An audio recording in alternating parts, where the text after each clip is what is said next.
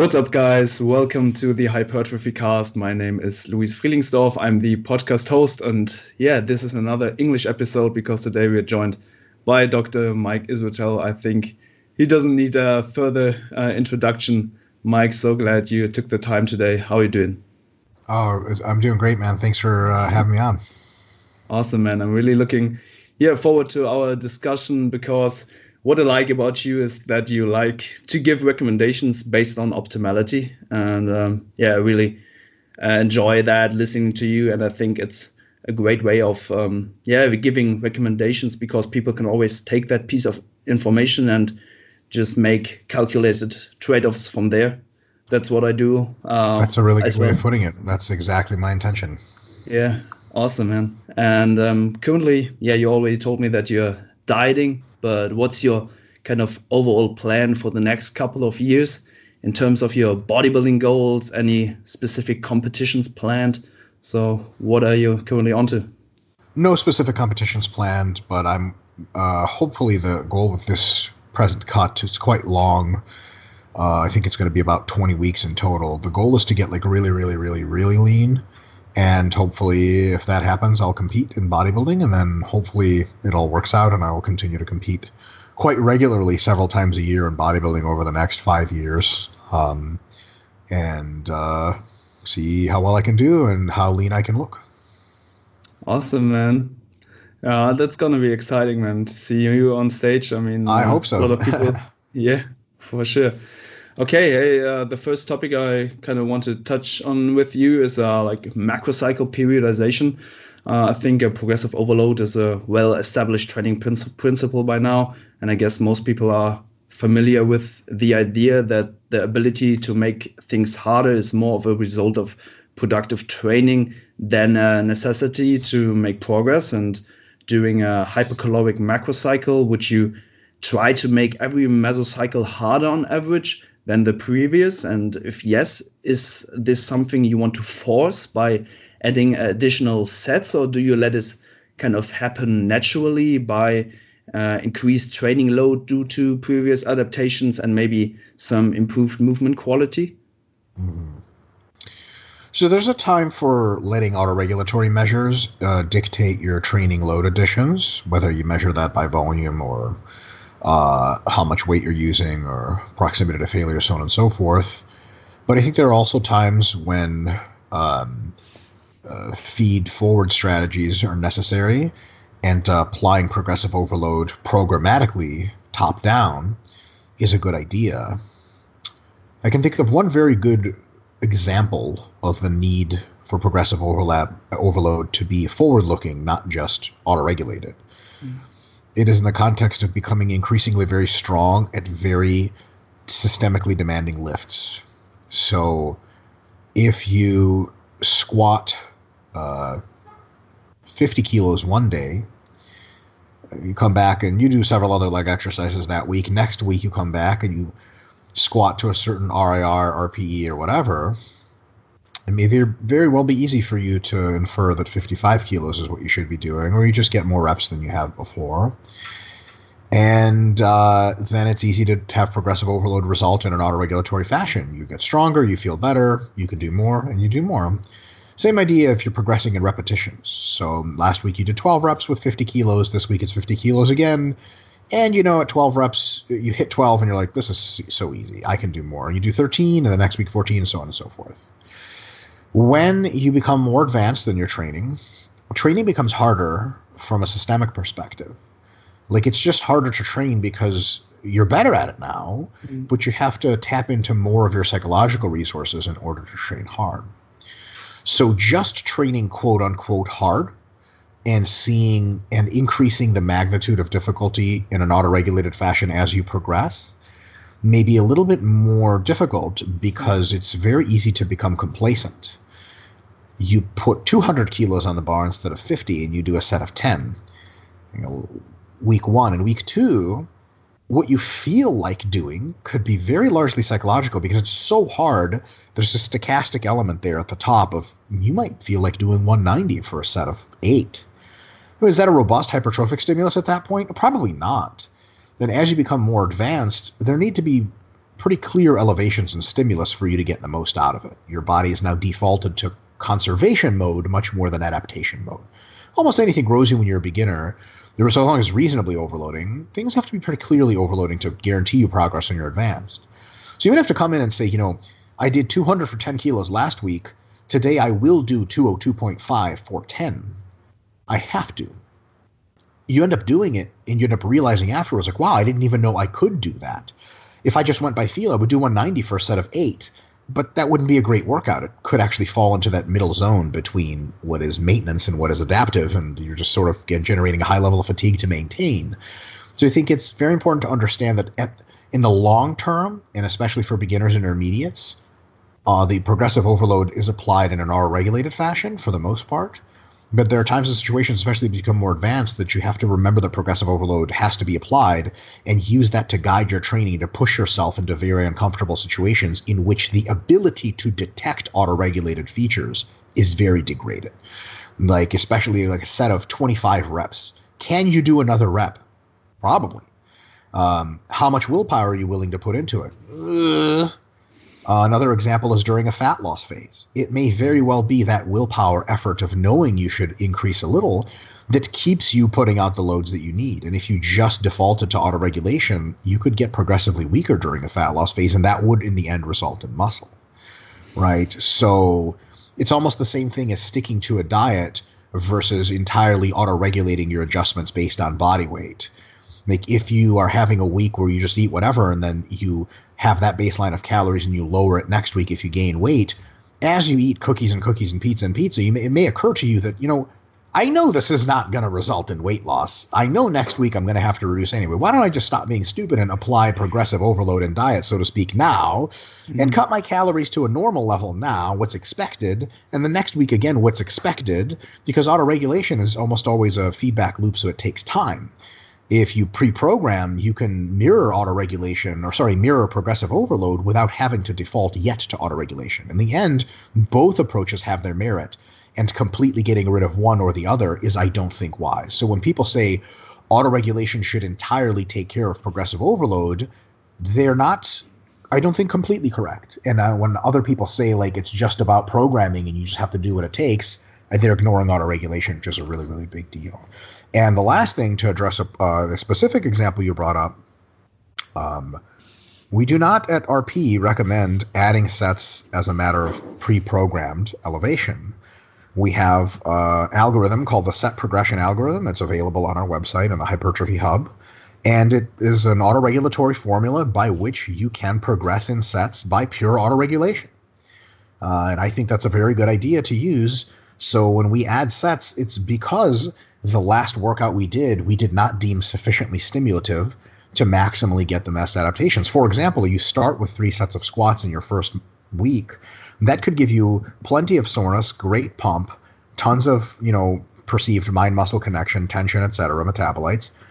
And then those same three sets two weeks later can be like a real easy workout. Because your work capacity has gone up. You've become more technically proficient at the exercise and there's adaptation to the exercise itself. You're just more used to it. And someone could say, "Hey, why aren't you doing five sets?" And you would say, "Well, three's enough. Three's enough." You would say, well, uh, "Where in a study has three sets beat five sets in a training protocol?" You'd be like, "Well, it hasn't. Five sets is probably more hypertrophic."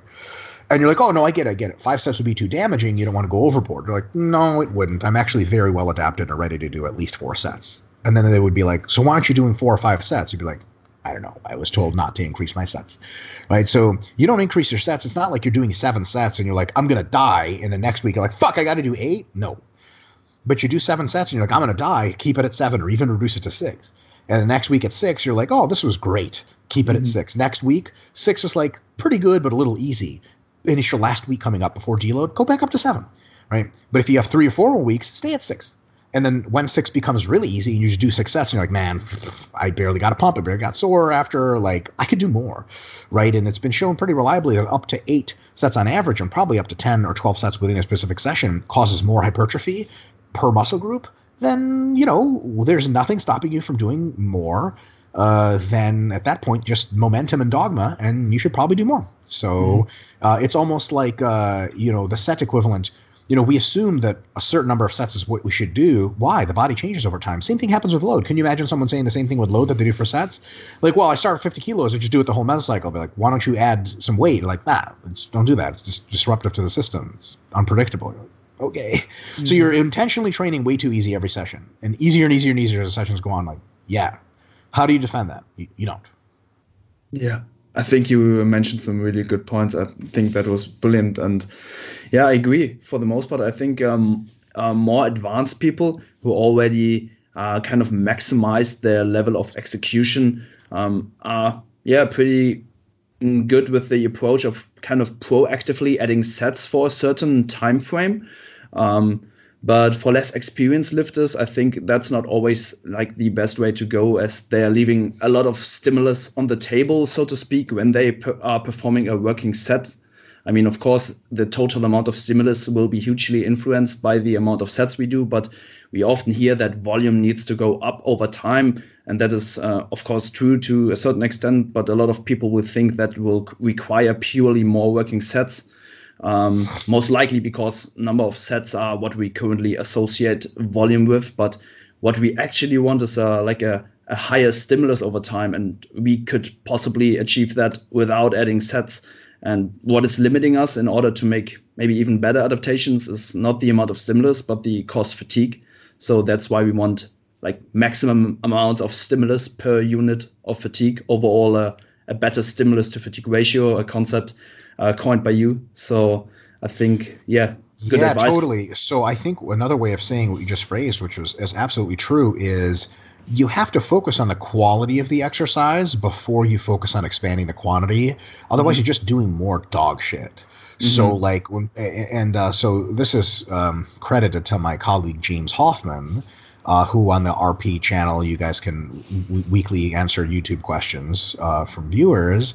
Um, he's also a sports scientist and he's a coach. And he does the James Hoffmann skeptical eyebrow when people tell him, hey, my back's not growing or my chest or my lats or whatever are not growing, but I do 30, 40, 50 sets per week. He's always like, mm. and the reason he does that is like it, it, when his clients tell him that before he started training them, he goes, why don't you show me what your bent row looks like? Take a set two reps from failure. And like he can tell the set's like eight reps from failure, and the technique is dog shit.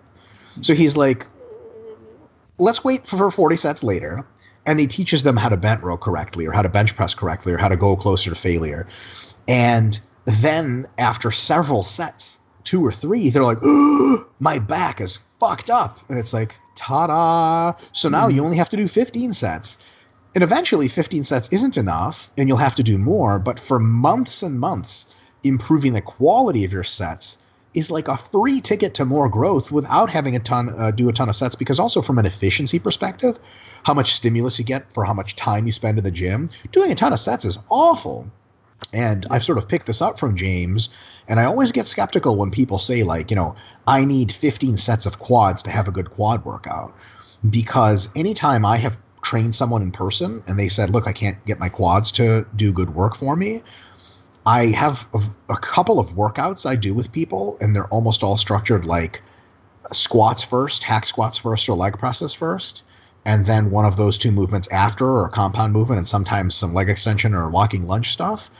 And I focus on improving the quality of each repetition, usually the range of motion. I move their feet around so that's more quad focused. And I make sure that they're truly giving a very high effort per set and all of a sudden, after three or four sets of leg presses, they like literally shaking and they, they can't use their quads. And they're like, holy fuck, I've never felt this before. Well, looks like you don't need 15 sets. And in my view, if you need any more than about eight to 10 sets of quad work per session to get a good workout, there is a 2% chance you're weird and one in a million or whatever, or one in, you know, uh, one in whatever, uh, two in 100. And, and that you really do need more volume per session. But there's a vast majority of cases that they could just improve the quality of their work. And there are tons of people going to gyms that go to failure every time, and they probably have a good result if they backed off. But there's also tons of people that go to the gym and don't get remotely close to failure, or more more specifically, just have really crappy technique. Like I'm sure you've seen this at many gyms. They're like lat pull down machine. I mean, for the love of God, people will do that like this right? Mm-hmm. And they're like, I need like 20 sets. I'm like, watch this. Stretch and then touch your chest. And after two sets, like, oh my God, I have a lat pump. I didn't even know what that felt like. They're like, ta-da. So a lot of times it just comes down to technique and they're just using machines wrong or using their body wrong. And they're lifting in such a way as to avoid exposing the muscle to the stimulus versus letting it really be like uh, really letting it be exposed to the stimulus like you know in a bench press or in a dumbbell fly arching your back a little and opening up your chest or using your rib cage and, and retracting your shoulders it puts your chest in harm's way if you cave in around it it takes it away from harm's way yeah, you feel your chest less, but the point is to feel the chest more. I actually have this mini revelation every time I leg press or squat. If I do the correct technique, my quads feel worse. And it's so tempting in the middle of the set to get away from that so that you can still do the reps and be like, I got 15 reps.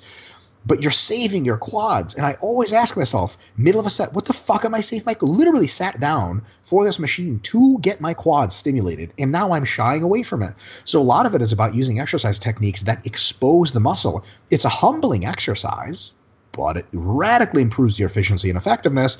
Now you don't have to do a million sets anymore. Definitely. And I think it's not only important to improve your technique, but also to improve, um, to prevent your technique from breaking down. Because when fatigue occurs during a set, your body will always push yourself in the position which it's strongest. And if your quadriceps uh, fibers fatigue during a set of squats, your body wants to utilize more hip extensions. And uh, yeah, you really got to fight that, stay upright, and um, yeah, keep the quads uh, the limiting factor. That's why there's a bit of a difference between the approach to training for hypertrophy versus strength. Mm-hmm. In strength, as long as it's a safe technique, you pick the technique that lifts the most weight in hypertrophy, the technique could look very similar, but you're always in the back of your mind, especially as an advanced athlete, because for beginners, like if they just generally do the movements, they get great results. An intermediate athlete and an advanced athlete, they're going to want to focus on okay, I'm working hard, and the muscles I'm trying to train are the ones experiencing the hard work. Like a really easy example is uh, skull crushers as you get close to failure, what happens? Your elbows start to drift out. That lets you press more weight. Congratulations. Uh, but it doesn't do much more for your triceps. So there's this battle you end up facing that if you were a power lifter, you would just do as much as you could. But being that you're for training for hypertrophy, you have to retuck in your elbows every single time and then retuck in it. You're like, oh, I want to just get this weight and press up. And once you realize that I can't press the weight up if I, my elbows don't flare, Flare your elbows because you don't want to kill yourself. Do whatever it takes to get it up. Rack, that is a set to failure. You just write that in zero RIR because you could no longer do it with good technique. And if you want to do weights without good technique, ah, you know, who knows what you're doing at that point? Who knows what you're training? You sure as hell forgot. You know?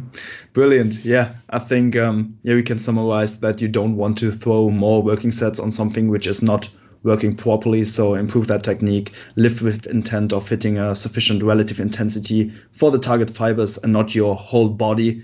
So, and of course, uh, adjust exercise uh, if needed. If you don't feel the exercise and it's giving you no feedback, like a decent pump or maybe some soreness, go find something which suits your psychology or anatomy better and roll with sure. that. With that, if that means you can only maybe split sets between a leg press and leg leg extensions for quad movements. I mean, that might be okay, but yeah. A properly executed leg press beats a shitty squat every day of the week. Agreed. yeah. So uh, yeah, let's talk a little bit more about uh, like the fatigue because that's what is limiting us most of the time in order to make um, better adaptations. I mean, uh, every set and repetitions uh, repetition induces a stimulus to our muscle fibers and simultaneously of also fatigue. Uh, we can subdivide fatigue into uh, acute and cumulative fatigue. Acute fatigue is a short-term disruption that leads to a decrement in performance. Cumulative fatigue is basically acute fatigue, which is not resolved between training sessions and therefore it kind of adds up over time. Um, most likely happens if you present an overload relatively frequently, and therefore it needs to be managed carefully with proper fatigue management, taking deloads and stuff. But let's focus more on acute fatigue, which is kind of unavoidable during mm-hmm. proper training.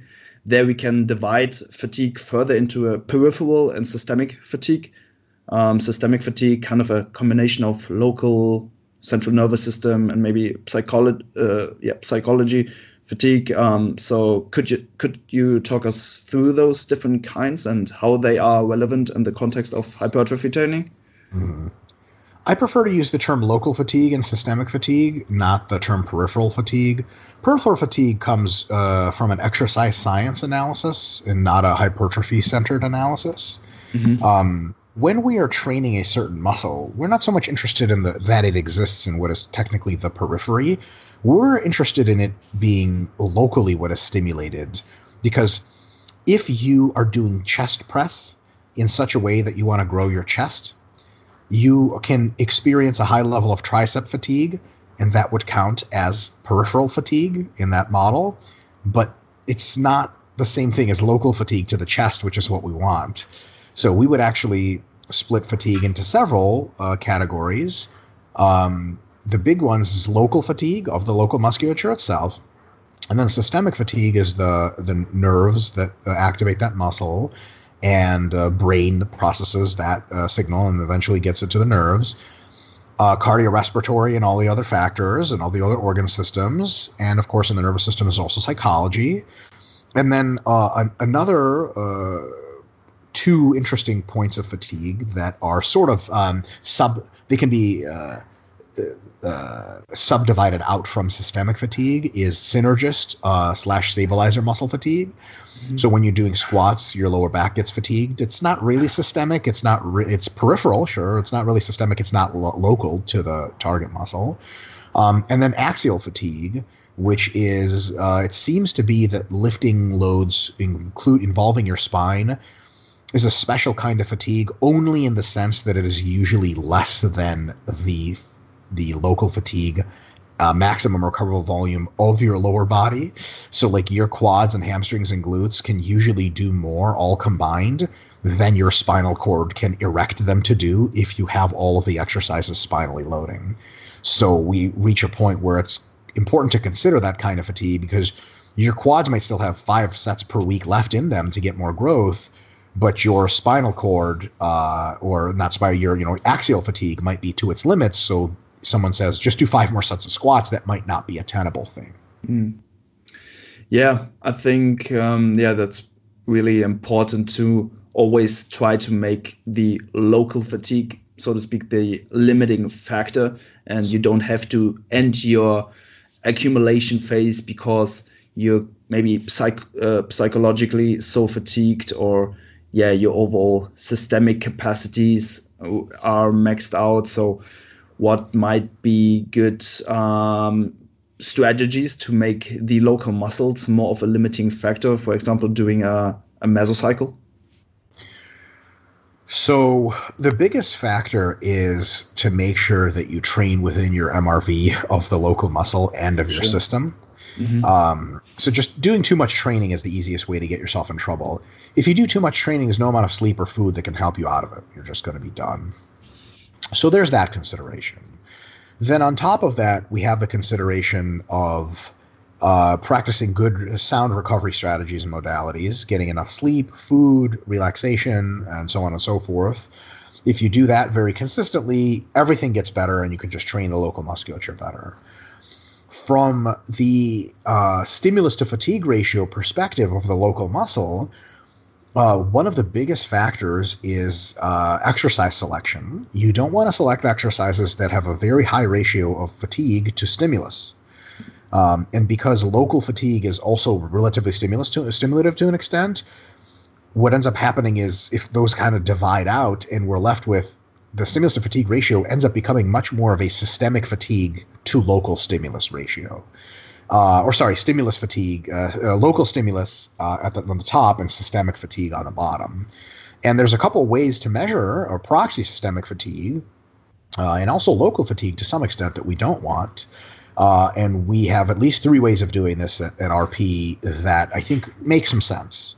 Um, one of them is joint and connective tissue discomfort and pain. So if you choose an exercise that hurts your knees for whatever much pump it gives to your quads, so on and so forth, gee, it's probably a good idea to either alter the technique or choose another exercise, right? Secondly, um, how what is the rating of perceived exertion on that exercise. If there's an exercise that gives you a certain amount of muscle growth, but it takes heaven and earth to do, like deadlifts or rack deadlifts. But like when someone's like, "How much muscle are you adding with deadlift?" You're like, "Ah, some." Then maybe it's not worth it, right? Or partial squatting is really bad at this. You know, you do like a half squat, you have to use like 250 kilos, and someone's like, "Does that really hit your quads?" You're like, "No." Does that really mess you up? Yes. It takes a ton of effort. I have to get crazy psyched up for them. And then a more formal way of measuring systemic. So that's like a cause of systemic fatigue. It's a it's a I guess what you would call a leading indicator of systemic fatigue. How how hard something is causes more systemic fatigue. A measurement of systemic fatigue is how much that exercise affects the performance of unused muscles. That's actually a way to measure systemic fatigue mm-hmm. of that mm-hmm. exercise. So if you do bent over rows for your back, and let's say they're the same stimulus as deadlifts, and afterwards you do tricep extensions, which are not really involved in the bent row, you may be able to get a set of like 20 reps with, uh, you know, 50 kilos on the first set. If you do the same number of sets of deadlifts before tricep extensions, you may only be able to do a set of 15 reps at the 50 kilos or whatever. So you're like, holy shit! Like, and someone, this is something you can perceive as well like deadlifts really, really fuck you up. And then you look at the tricep extension machine, like, oh my God, I just want to leave the gym. I don't even know why I'm here anymore. I'm so fried. Whereas after bent rows, you're probably not as fried. You could probably still do good work. So just by measuring exercise performance, you can see how much systemic spillover is what we call it there is from any given exercise. And there's nothing wrong with systemic spillover. Some of the best exercises, squats, presses, rows, have a lot of it, but it has to be justified by their degree of stimulus right? So if the stimulus is equal, you want to choose exercises that are less fatiguing systemically because then you can just either do more of them and grow even more for any given unit of fatigue, or you can do the same and just get less fatigue and your accumulation phases can be longer and so on and so forth. So that's the fatigue side. So in essence, you want exercises that all other things being equal hurt your. Uh, sorry, I'll actually expand this conversation. Exercises and the techniques to do them because there's different ways to do exercises, and some techniques may be more fatiguing than others exercises and, and techniques that uh, give, give you the least joint and connective tissue discomfort, that take the least effort to do and get a good workout uh, perceptively, and also affect your performance in other exercises that are unrelated to other muscle groups, also the least, right? If you can do that, that's super, super great. Um, a, really good example of uh, an exercise that has, uh, well, I'll, I'll, get to this. So there's lots of exercises that are low fatigue, but here's the problem. What about stimulus? like uh, cable rows on a really crappy machine are not very fatiguing, but they also don't do anything. And you're like, mm. I could do like 15 sets, and nothing would happen. Like you know, sometimes you use a machine that like simply wasn't designed for lifting weights. You're like, this machine sucks. Like it's it's not hard. It's just there's no way to make this hard. So we have to look at stimulus, and we have three proxies for stimulus. Uh, the first proxy is the mind muscle connection. And what we call the mind muscle connection is a little bit different than I think some people think the mind muscle connection is just like kinesthetic awareness, like I can feel my bicep moving. Well, who gives a shit? It's great. You don't you don't have a like a nerve block to your bicep. Congratulations.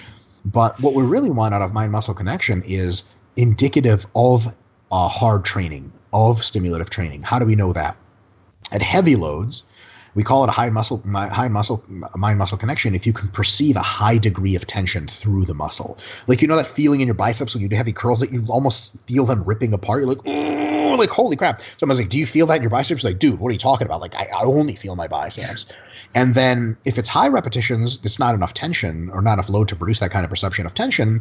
In high repetitions when you get closer to failure you have a lot of metabolites in the target muscle. So if you're doing curls when someone's like, man, is that really blasting your biceps for sets of 20? You're like, honestly, I've got all my forearms are cramped and super pumped. I don't feel a shit in my biceps. And then, mm. that's not great, right? Yeah. And then in for moderate reps, it's sort of some combination of tension and metabolite burn. So if, uh, if your target muscle is perceiving a high tension, real good, probably a good stimulus. If it's perceiving a metabolite burn at high reps, probably a really, really good stimulus.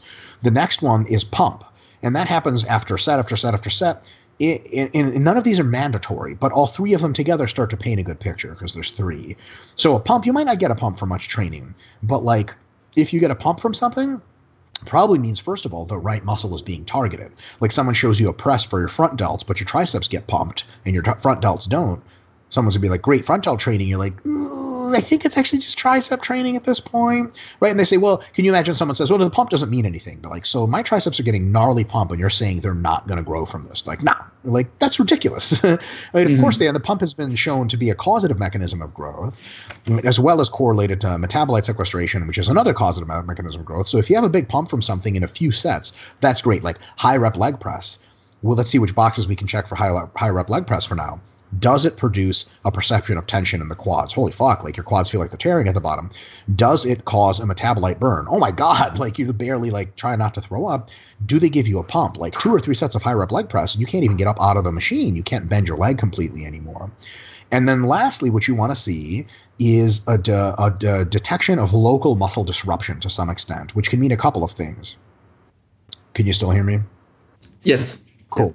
You're back. One, the one uh, sort of indicator of muscle disruption is that you essentially feel that the excitation contraction coupling of the muscle is off. Your muscles feel like something is wrong after multiple sets. Like your bicep just doesn't, you know, like you've done a ton of bicep curls and someone's like, How are your biceps? You're like, I don't know, man. They, they, mm-hmm. something happened to them, right? And that also should come with weakness locally to the muscle relative to the rest of your body. Like if you did a bunch of quad work and then you hit a leg extension PR afterwards, but your glutes were tired, whatever you called quad work probably wasn't quad work.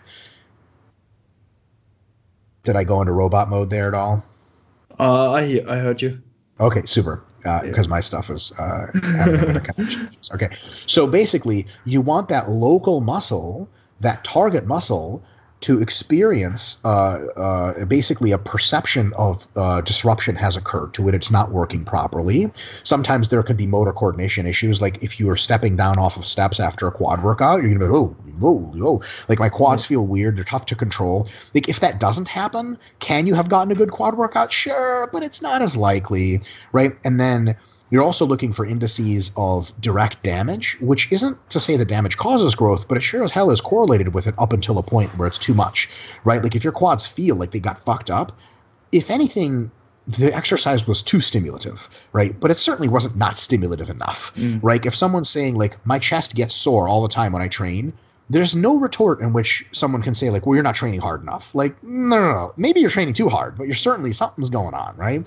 So we have the situation of perception of uh, disruption to the muscle psychologically and movement wise, uh, reduction in ability to use it, including weakness, and then varying degrees of soreness all the way out to delayed onset muscle soreness. So people think like, you know, we used to say delayed onset muscle soreness, but we uh, made this index a bit more, or this proxy a bit more complicated a bit more nuanced. So so now what we say is it's called muscle disruption. It doesn't have to be sore, but I'll put you this way. So when you're training your biceps, do they have to have delayed onset muscle soreness for you to know that you're growing? Absolutely not. But if you can leave every bicep workout and you're like, they feel great, it's very unlikely that you're getting your highest level of hypertrophy out of it. Like, because if that was the case, if you could get a great hypertrophic stimulus without seeing any disruption, holy fuck, you could train your biceps twice as often and get double the, you know what I mean? Like, you would get the easiest gains in the world. So basically, we have that three part checklist of mind muscle connection, either tension or burn, or somewhere in between. We have the pump and we have muscle disruption. That's our stimulus proxy. You don't have to have any one of them, but multiple checklists for those are good, and the more you have, the better. So mm-hmm. you want to pick exercises and techniques that get you as much of those three things as you can with as little of those three fatigue things as you can joint connective tissue disruption, rating of perceived exertion, and uh, decrease uh, in performance for the other muscle groups.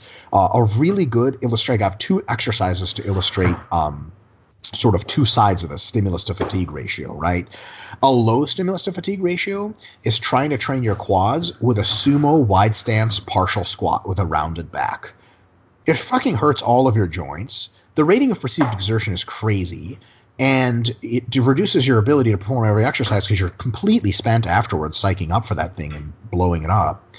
And then on the stimulus side, it doesn't you don't really feel much tension in your quads, it's mostly in your hips and your glutes. And then, you know, you don't really get a pump in your quads. And then muscle disruption wise, does the quads just don't get a lot. So your stimulus to fatigue ratio sucks. Take another exercise uh, that is an example of a good stimulus to fatigue ratio, in my experience, and maybe not everyone agrees because there's a lot of individual uh, um, implication here. One of these could be uh, the deficit push up. I don't know if you've ever done a deficit push up, like a stretch push up. Not yet. so you just basically do a push up, sometimes loaded with weight, sometimes not. You do it and you push up, but you put your hands on blocks so you can go like five centimeters lower than normal. Okay. Mm, yeah. So, sure, sure. so what that ends up doing is it, it's it's a huge perception of tension to the pecs. You get a gnarly pump from it. You get way disrupted in your pecs and probably even sore. And then it feels great on your joints for most people.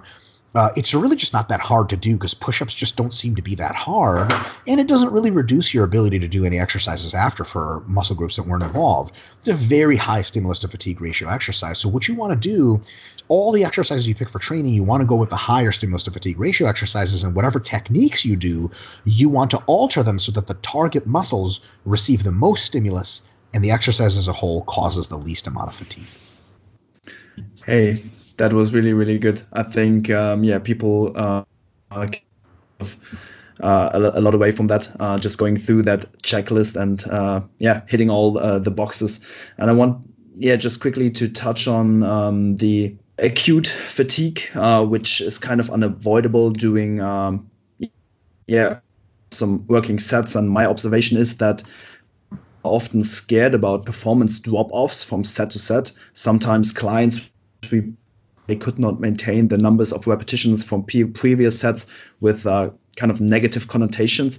But what I think is that training is supposed to stimulate and fatigue the local musculature, and therefore it's normal to see a performance decline uh, during a session. And last year, I, I asked Hoffmann and you uh, in which way performance from set to set could be either beneficial or, or harmful doing uh, the weekly RP Plus webinar. And you two gave me a brilliant in depth answer, which surprised me to a certain extent during that time because intuitively one would think three, three sets of 10 are much super, superior to uh, maybe a sets of 10 and 6 due to overall higher tonnage. But what are potential potential benefits of performance drop off a little from set to set via um, decreased to wear. Can you repeat the very last part of your question? Um, what are potential benefits letting your performance drop off a little from set to set via decreased numbers of reps? Yeah, so I'd say the biggest benefit is a saving of time and just doing more sets. Um, so first of all, they've compared programs with different amounts of tonnage, and um, they realized that the number of hard sets that you do, provided you're sufficiently well rested between them, is predictive of hypertrophy, but the total tonnage isn't. So if you focus on total tonnage too much, you're actually focusing on a variable that's it's not very clear is super predictive of, of hypertrophy results. So automatically, you might be chasing something that's not the greatest thing in the world to chase. Secondly, you might have to rest five minutes between sets for them to turn out to be 10 10 10. To get 10 8 6, you might have to rest only two minutes between sets. And then probably you'll get a little bit less hypertrophy from the 1086. Just a bit less. But it's two minutes rest between sets, so we can say that maybe that whole thing took you six minutes, whereas the five minutes uh, between sets thing took you like 15. Okay. If you do four sets and get another set of five or six, you'll have the same hypertrophy as you did from the three sets where you rested longer, but you'll be done with that in like eight minutes versus 15 minutes for the three sets in which you rested a really long time. So what we say is that as long as your next set isn't systemically limited, that means your cardiorespiratory system is a limiting factor, your central nervous system is a limiting factor, other synergist muscles and stabilizers are not limiting factor. As long as a local muscle is, is uh, limited, and as long as you do at least five repetitions per set, uh, you're probably getting a set that's not as hypertrophic as it could be if you rested longer, but pretty close, and is so worth the time that you can just do more sets and get out of the gym faster with more hypertrophy in the tank. Because I think some people get away from seeing training as I'm dosing it to be hypertrophically stimulative. They see it as I have to do 10. Well, are is a set of nine automatically a bad set? No, there's no reason to believe that that's true. Let's say it's a little worse. Well, then maybe you could just do another set towards the end. Why is that different than resting a really, really long time? So, you know, uh, that's the situation. And in addition to that, um, I don't think that a huge amount of fatigue or like a set to set drop offs. I may change my position down the road, but we currently just don't know how set to set drop offs predict hypertrophy results in any meaningful sense. And because we know that hard sets are really determinative, and as long as you do, you know, rest enough for the local muscle to be a limiting factor, then you're pretty close to getting a good job anyway. To me, a lot of people perseverate on like, well, okay, so my reps on squats go 20, 15, 12, 10, but on leg presses they go 20, 18, 16, 14. Like, which one's bad? Which was bad? Like my reps drop off this much. Is that bad? And and there's really no answer to that currently, and there's no good reason to think that anything other than if you're systemically limited, it's bad. So I think that people who are worried about set drop offs, they're really worried about something it's just not clear you should be worried about. If, if that makes any sense, you know. Yeah. Um, it, it's it's almost. Uh, I'll give you an analogy. Uh, uh, I've done a lot of body composition testing, and this occurs as much for quite a bit for males, but it really occurs for females, sort of more pronounced, where uh, a female will request to be body fat tested, and they test her body fat. It doesn't matter for a class of females, not most females, not all, but a, a huge minority of females it doesn't matter what you tell them, they think it's bad, right? Because they have no context at all. Mm. So you'll say, hey, you have 15% body fat. They're like, oh my God. You're like, that's at the very bottom end for a healthy woman. And they're like, okay, like body fat. right. Like you're lean. You're very, very lean. You're at the lowest we want athletes to be. And they don't know that. They don't know anything. They didn't know what the number was supposed to mean, but, but they knew it was going to be bad. I think the same thing happens to men and women, specifically men with the rep drop off. They'll be like, you know, I can't do 10, 10, 10. I do 10, 8, 7. Like, that's bad, right? And it's like, why do you think that's bad? And they never have any idea. It's like, well, that's supposed to stay the same. They're like, why? You get tired as you go. They're like, but I'm not supposed to get tired. Like, well, if you're not getting tired, like you said, Luis, like, what is it that you're doing in the gym? Like, I could easily mm-hmm. match my reps if I started out with six RIR, four RIR, then two RIR. I could match it, but that first yeah. set is garbage, and the second set is whatever, and the, the third set's the only one you're really working hard. So, what are you doing? Mm-hmm. Warming up for a long time? I prefer to just get right into it, get really good reps in reserve, same ones every set, and let the reps drop off a little bit. No big deal. Yeah, that's how I do it as well. Um, after you presented um, me the uh, four factor model of rest times, which you uh, promote at uh, RP, and I um, gave that as well to my clients, and they're doing really well. And oh, yeah, they uh, really like it. Um, does it I make mean, sense to them from an intuitive perspective? Yeah, yeah, yeah, it does. I always uh, tell them the uh, like the uh, four things to check before uh, approaching another working set, and then basically everything makes uh, sense. And I um, experienced that. Um, yeah, I just feel less psychologically fatigued when doing working sets, and because I don't have to grind through through many uh, leading reps, so to mm-hmm. speak, and I have more mm-hmm. or just a higher percentage of effective reps, and that's uh yeah maybe a, a pretty good um, a plus side. Totally, of, yeah, potentially. Yeah. The, so the jury's still out on effective reps, but we know that the reps towards the end of a set are probably more effective than the ones at the beginning. We don't know how much more, and it's probably not a ton more, mm-hmm.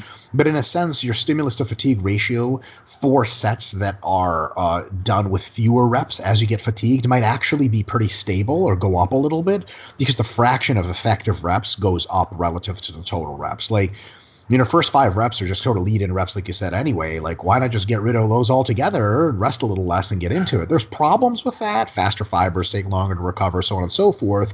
But I think they're probably mitigated to some extent by the fact that faster fibers are more active towards the later reps anyway. So it's kind of like, you know, uh, I think in the end, it probably washes out, meaning that unless your rep drop off is crazy high and it's due to systemic factors, I think you're probably absolutely fine having reps drop off by two or three here and there between sets versus necessitating them to be completely the same over and over and over.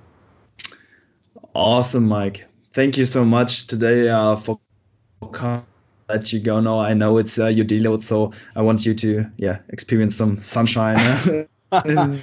well, not only talk about hypertrophy training all day. So uh, let you go here. thank you so much for having me on the on the podcast, man, and um, let me know when it airs.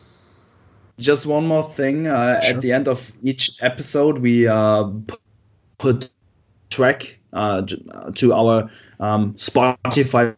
It's called the Hypertrophy Cast playlist on Spotify, and yeah, we want to uh, we want to have a song from you which you might like to listen to during a hard training session or something? A song, you say? Yeah. Do you listen to music?